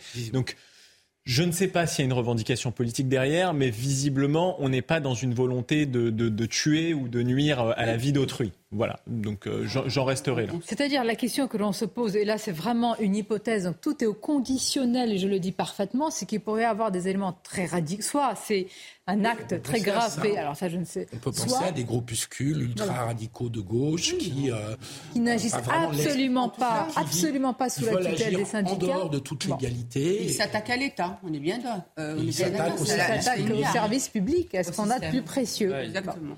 On va continuer à parler, on va marquer une pause. Et je faisais le lien avec le, sujet dont on va parler. C'est le choix des mots. Depuis ce matin, mm. j'entends et je lis qu'il y a un retour, un rapatriement, dit-on, des femmes et des enfants de Syrie euh, vers la France. Alors les enfants, sujet extrêmement sensible et il, faut les appeler des enfants parce que c'est ce qu'ils sont. Mais les femmes sont des djihadistes. Et je vous rappelle qu'elles vont avoir un parcours judiciaire. Donc les femmes sont des djihadistes comme les autres, comme les hommes. Voilà. D'accord euh, d'accord On pose comme ça les principes La pause. Et on en parle. À tout de suite. Merci d'être avec nous dans cette dernière partie de l'émission. Nous allons parler du retour des femmes djihadistes et des enfants. Je salue Sandra Buisson qui est avec nous, notre journaliste police-justice. Bonjour à vous Sandra. On a largement parlé de la réforme des retraites. Et vous avez remarqué, nous, on n'avait pas d'éléments de langage. Parce qu'on n'était pas invités. Oui, c'est vrai. Ah ben non, on n'est pas invités. Sinon, on aurait eu des éléments de langage. Sinon, j'aurais dit que, euh, attention, Emmanuel Macron euh, condamne l'irresponsabilité, etc. Ça aurait été pratique d'ailleurs de nous inviter puisqu'on aurait fourni les éléments de langage. Mais on ne les a pas. Donc on a été libre de dire ce qu'on veut. Quelle faute de communication. Comme toujours. Audrey, c'est à vous les titres. Le ministre de l'économie a vivement critiqué la CGT qui envisage à Marseille de manipuler des compteurs électriques dans le but de faire baisser les factures de certains clients, notamment d'artisans boulangers. Ce n'est pas la CGT qui décide en France, ce n'est pas la CGT qui décide des tarifs, ce n'est pas la CGT qui doit faire la loi, mais aux parlementaires, a donc expliqué Bruno Le Maire ce matin sur Europe 1. Le prix de l'essence repart à la hausse depuis la fin de la ristourne gouvernementale. Les prix ne cessent d'augmenter. Beaucoup de stations ont dépassé la barre symbolique des 2 euros le litre. Le litre de gasoil s'est vendu à un prix moyen d'un euro 91, soit 3 centimes de plus que la semaine dernière. Et puis la Californie frappée par deux tueries envers la communauté asiatique en 48 heures. Cette nuit, 7 personnes sont décédées. Une fusillade a eu lieu dans des exploitations agricoles. Ce week-end, déjà 11 personnes avaient perdu la vie dans une discothèque. Merci Audrey pour, pour ce rappel et, ces titres. Euh, Sandra Buisson, je vous remercie d'être là. Vous connaissez très bien ce sujet. Dans quelques instants, on va parler de la doctrine de la France sur le, le retour de ces femmes djihadistes et des enfants, de la CEDH également, ce qu'elle exige ou pas. Mais d'abord, moi, je fais toujours un point sur ces sujets, sur la rhétorique. Est-ce que vous êtes d'accord? On dit qu'on rapatrie des femmes et des enfants. Je préfère, Philippe, parler de retour parce que souvent, dans notre histoire, d'ailleurs, quand on dit rapatriement, c'est qu'on a un devoir par rapport à des populations de les rapatrier. Évidemment. Ou les Français d'Alger. Ou les Français d'Alger. On ne peut pas comparer quand même. Enfin, J'imagine les familles qui nous écoutent, qui ont connu ça, qui disent, mais enfin, on est considéré alors comme ces, ces, ces djihadistes. Il y a patrie dans le mot rapatriement en plus. Qu'ils ont renié d'ailleurs. Euh, ils se sont élevés contre. Ah bah, ils ont même déchiré leurs papiers pour beaucoup. Déchiré leurs papiers et étaient complices ou participaient à des actes terroristes contre leur pays. Et quand on dit les femmes sont de retour, alors les femmes, euh, Sandra va nous le rappeler dans quelques instants, le parcours est judiciarisé. Ils ont quand même, pour certaines, en tous les cas, aussi euh, des choses euh, à expliquer à la justice et à nos renseignements. Donc ce sont des femmes djihadistes potentiellement. Irresponsables de leurs actes. On essaye un peu de les dédouaner, je comprends pas pourquoi. Donc, parce que ce sont des femmes, Bah, hein, il y a la un peu dans et de la le discours. compréhension supplémentaire. Non, pas dans la justice, mais dans le débat public, il y a un discours qui consiste à dire qu'elles étaient sous emprise. Les hommes, de la même manière, étaient il sous y a eu une l'emprise d'un grosse discours évolution sur ce, ce discours-là. Alors, quelle évolution? Ça, ça nous procès- intéresse, Sandra. Suite à tous les procès qui ont eu lieu, notamment, euh, on se souvient euh, des, femmes qui avaient tenté de faire un attentat près de Notre-Dame avec des bonbonnes de gaz, dans le rôle de la femme et la responsabilité dans l'engagement djihadiste. La société a beaucoup évolué euh, depuis les premiers départs. Donc, plus personne aujourd'hui ne tente de dédouaner les femmes quand elles, il est prouvé qu'elles ont des responsabilités ou un engagement djihadiste. Et, a fortiori, du côté de la justice, toutes, tous ceux qui sont hommes, femmes, qui sont partis, qui sont encore sur zone en, en, Iri- en Irak et en Syrie, sont judiciarisés, sont dans l'œil de la justice. Alors, vous avez raison. Et dès qu'ils rentrent, Vous ils parlez sont de la aux mains justice. Moi, je parlais plus du débat euh, un peu public, euh, politique, parfois, où c'est vrai, on dit les femmes, comme si, par exemple, quand on parle, quand on a parlé des hommes, on n'a pas dit les hommes, on a dit les djihadistes. Une chose est certaine, c'est que pour les djihadistes, et dans cette doctrine euh, mortifère, les femmes jouent un rôle clé, stratégique et central. Et donc, effectivement, il est hors de question, je parle du débat public, de minorer leur rôle. Leur rôle est majeur. D'ailleurs, la justice en tient compte. Voilà, donc, euh, donc elles sont malheureusement, et, et comme les hommes, responsables de, de leurs actes, et elles jouent un rôle très important. Mais est-ce qu'on a du recul Par exemple, est-ce qu'on peut savoir quelle peine, parce qu'il y a eu déjà des femmes djihadistes qui sont revenues depuis un certain temps, Sandra, quelle peine on a quand on revient du terrain syro-irakien avec potentiellement du sang sur les mains, ou en tous les cas une doctrine mortifère dans la tête et pas complètement évacuée. Alors, tout, dépend des charges qui pèsent contre vous. Donc, à, minima, quand vous partez euh, en Irak ou en, Syrie, vous êtes euh, euh, l'objet d'une procédure pour association de malfaiteurs terroristes. les procédures sont longues. Il faut qu'on a, quand les, femmes reviennent, elles peuvent être d'ailleurs pour certaines qui sont effectivement des profils de, de, de forte intensité, elles peuvent être euh, également, je pense notamment à Emily Koenig, très utiles dans diverses procédures et pas seulement euh, celles qui les concernent. Donc sur les peines, pour l'instant, on n'a pas énormément de recul. Ce qu'on sait, c'est que par exemple, euh, celles qui sont rentrées et qu'on a ramenées en juillet dernier, elles étaient 16, elles ont toutes été placées en détention provisoire, donc incarcérées à leur arrivée en France. Elles sont sorties ou elles sont encore emprisonnées? Ils sont incarcérés. En attente de jugement. Non, mais en fait, c'est le temps que la procédure, euh, c'est pas juste en attente de jugement, c'est le temps que l'enquête se poursuive. Mm. Là, euh, l'élément principal de l'enquête qui la concerne, qui concerne ces 16 femmes, donc elles viennent de rentrer, il faut laisser le temps au juge d'instruction de les auditionner, etc., de mener des actes d'enquête. Donc, euh, c'est, il, faut, il faut encore un temps d'enquête appuyé par les renseignements, parce qu'il s'agit de savoir ce qu'elles ont fait mm. là-bas, sur place. Et puis, sachant ce qui s'est passé, à mon avis, pardonnez-moi, elles n'ont pas fait de la dentelle. Hein. Quand on les juges d'instruction veulent. Enfin, c'est euh, au niveau euh, sécuritaire, on nous dit que désormais, euh, effectivement, depuis le mois de juillet, on ramène aussi les femmes avec les enfants. Ça a changé. Hein. C'était vraiment le, le, gros tournant en juillet dernier.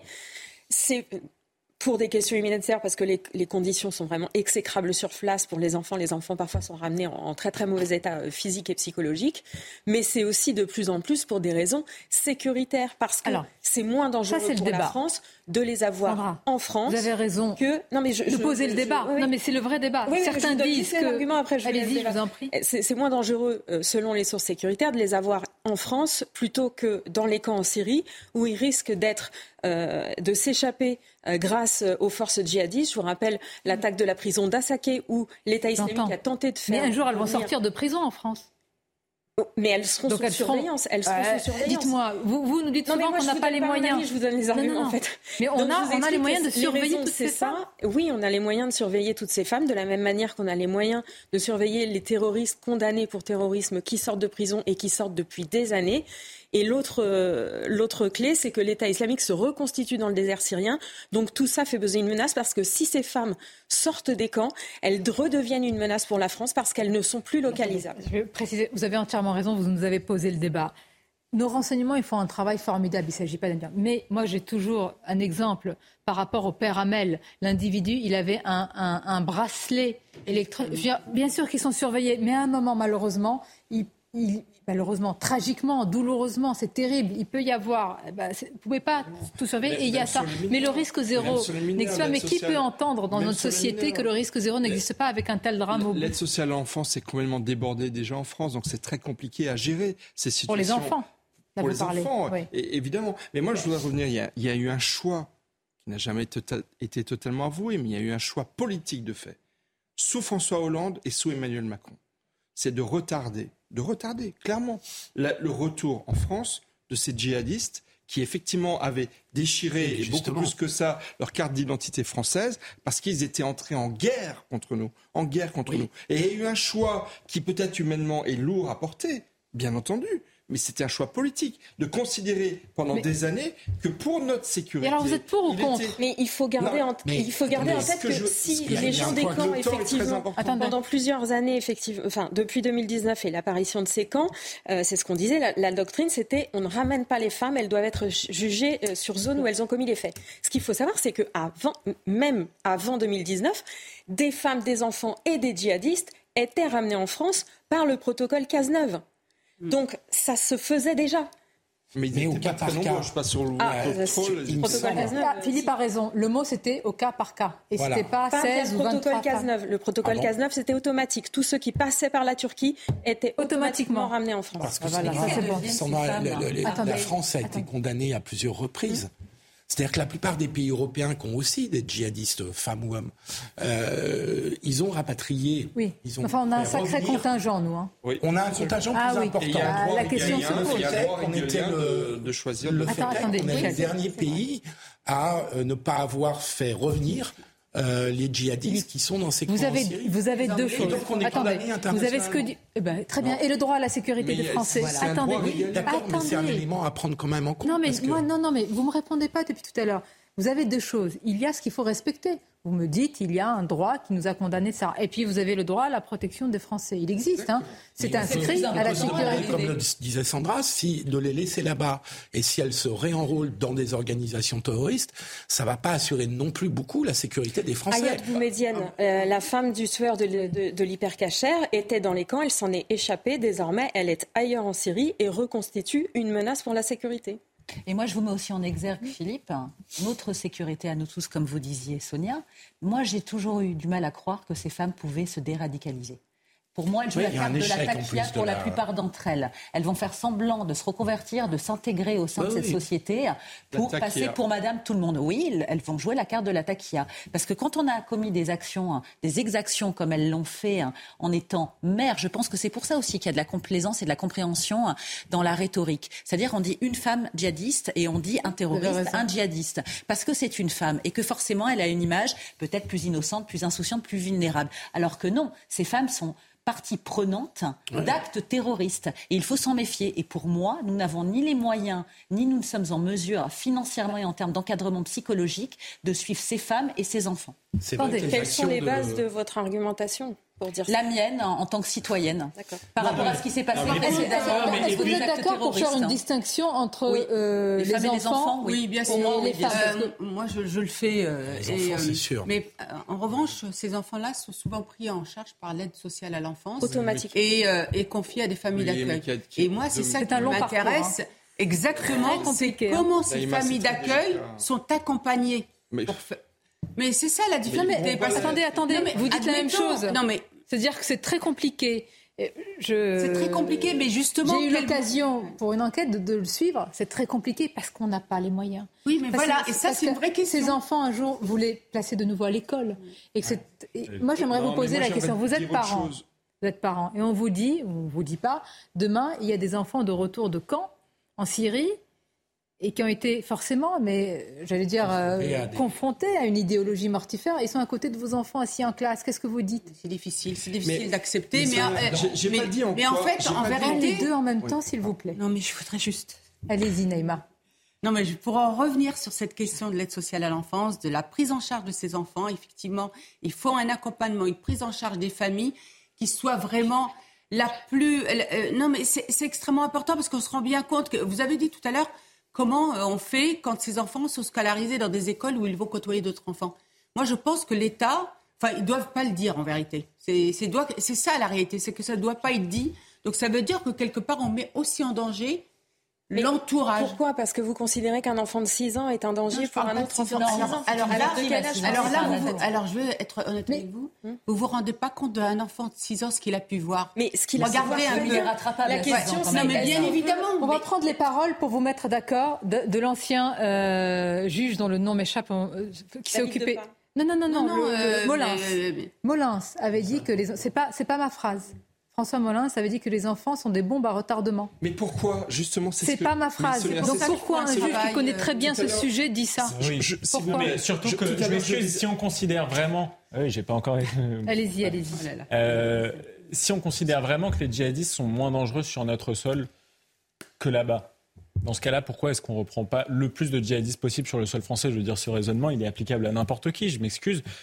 Aucun expert, j'écoute ce que vous dites avec beaucoup d'atten- d'attention, mais aucun expert n'a de boule de cristal et peut exactement évaluer le risque que représentent ces gens sur notre sol une fois qu'ils sont libérés. On a des capacités de surveillance, mais on a vu dans de nombreux cas de terrorisme récemment en France que parfois c'était des gens qui étaient sous surveillance Sandra. et qui, ont, et qui sont quand même passés Et à dont ils Politiquement. peuvent bénéficier. Sandra Bisson, politiquement aussi, comment c'est présenté? Parce que là, vous nous avez dit le travail de la justice, le travail de nos services, la doctrine, vous nous dites, elle a, elle a un peu évolué Alors, il et n'y a, elle il y est a pas eu de présentation officielle politiquement. euh, euh, la, la doctrine, on a été confronté à ce changement quand euh, effectivement on a su euh, au mois de, de juillet euh, que des femmes étaient rapatriées pour la première fois avec euh, des enfants. Donc on a compris qu'effectivement il y avait un changement, puisque pendant des années euh, on a expliqué non, ce sera au cas par cas. Les enfants, c'est seulement les orphelins, seulement ceux dont les mères veulent bien euh, se séparer. Et on a vu depuis juillet, effectivement,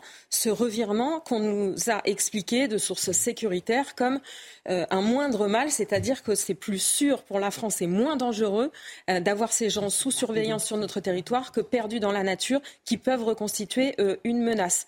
après, il y a eu un deuxième rapatriement, là encore avec femmes et enfants, au mois d'octobre. Et ici, c'est le troisième. Mais il n'y a pas eu de communication officielle à ce sujet. Alors, est-ce que le, la CEDH a agi euh, comme une pression pour qu'on euh, finalement on dise écoutez, c'est mieux de les avoir ici. Mais en la matière, la CEDH, elle a parfois du pouvoir, mais là, elle n'en a pas parce qu'il y a aussi un droit régalien des États euh, de décider. Encore une fois, c'est ce qu'elle a dit Sandra, il y a eu ah. un changement de doctrine du gouvernement. Pendant sept ans, c'était on les maintient éloignés mhm. et remercions au passage euh, nos amis kurdes qui ont assuré un boulot ah très difficile pendant des années. Que les, toutes les nations Mais moi, j'aimerais dire, je disais tout à l'heure que dans le djihadisme, la femme joue un rôle particulier. Mais je n'ai pas dit quel est ce rôle. Le rôle est le suivant. Et il pose problème pour leurs enfants. Le rôle des femmes, c'est de faire des enfants et de leur transmettre les valeurs du djihadisme. Donc moi je dis, c'est peut-être très dur à entendre, mais c'est une réalité.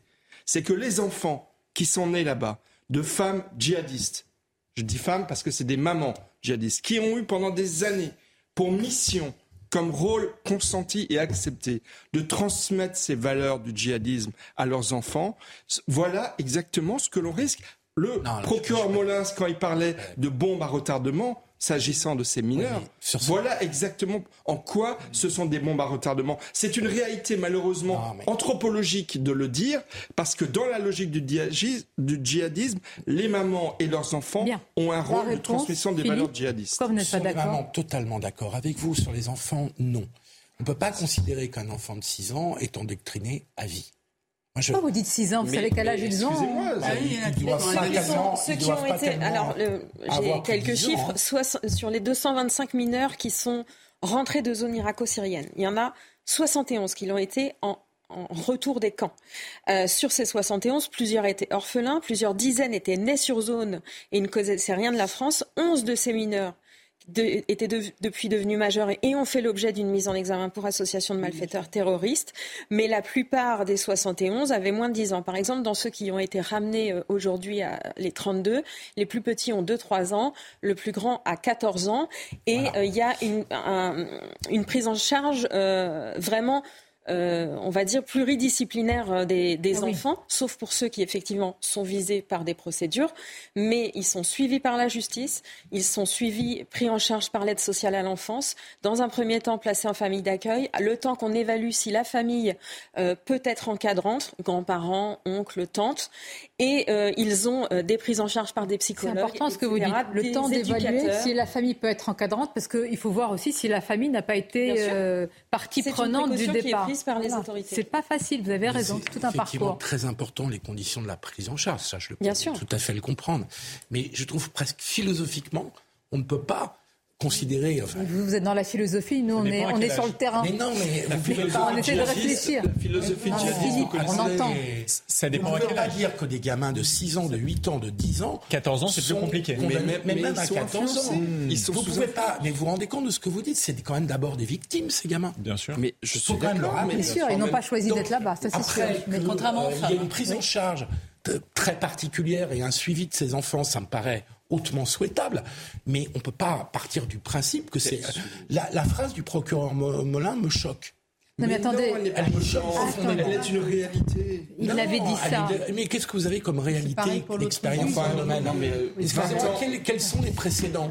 On a des enfants de nazis, pardon de prendre cette comparaison, mais après tout, est-ce qu'on a des enfants de nazis qui sont devenus des nazis? Je peux vous faire une différence, attention, parce que l'idéologie nazie, et on l'espère normalement, c'est terminé. Par contre, l'idéologie djihadiste, elle est en cours, et comme l'a dit Sandra, ça repart euh, sur le terrain syrien. Donc, je veux dire, il y a une repentance, il y en a même certains qui sont devenus rabbins en Israël. C'est un sujet difficile. C'est un sujet difficile. Quand on parle des enfants, et c'est vrai que certains disent qu'ils sont des victimes, ils n'ont pas choisi mais aussi on leur a peut-être euh, certainement mis dans la tête une idéologie. C'est pour ça qu'ils sont suivis multidisciplinaires. Ce que veut dire Sandra, c'est la justice, mais aussi des psychiatres, etc., etc. Voilà. Et ça, on verra au long cours. Hein, Très complexe. Et je vous remercie d'en avoir débattu. Parce qu'on arrive déjà à la fin. Ah. Mais quand deux heures, vous en demandez encore plus. on peut continuer. Merci en tous les cas. Mais c'est un signe. Euh, euh, qui, qui, montre que vous ne vous ennuyez pas. Non, pas du tout. Je le prends comme un compliment. Merci Sandra et merci à tous nos invités. Restez avec nous parce qu'évidemment, il y a une suite et nos émissions se poursuivent. Et je vous dis à demain, midi, avec grand plaisir. Bah merci, c'était un... Planning for your next trip? Elevate your travel style with Quince. Quince has all the jet-setting essentials you'll want for your next getaway, like European linen, premium luggage options, buttery soft Italian leather bags, and so much more. And it's all priced at 50 to 80% less than similar brands. Plus, Quince only works with factories that use safe and ethical manufacturing practices. Pack your bags with high-quality essentials you'll be wearing for vacations to come with Quince. Go to quince.com slash trip for free shipping and 365-day returns.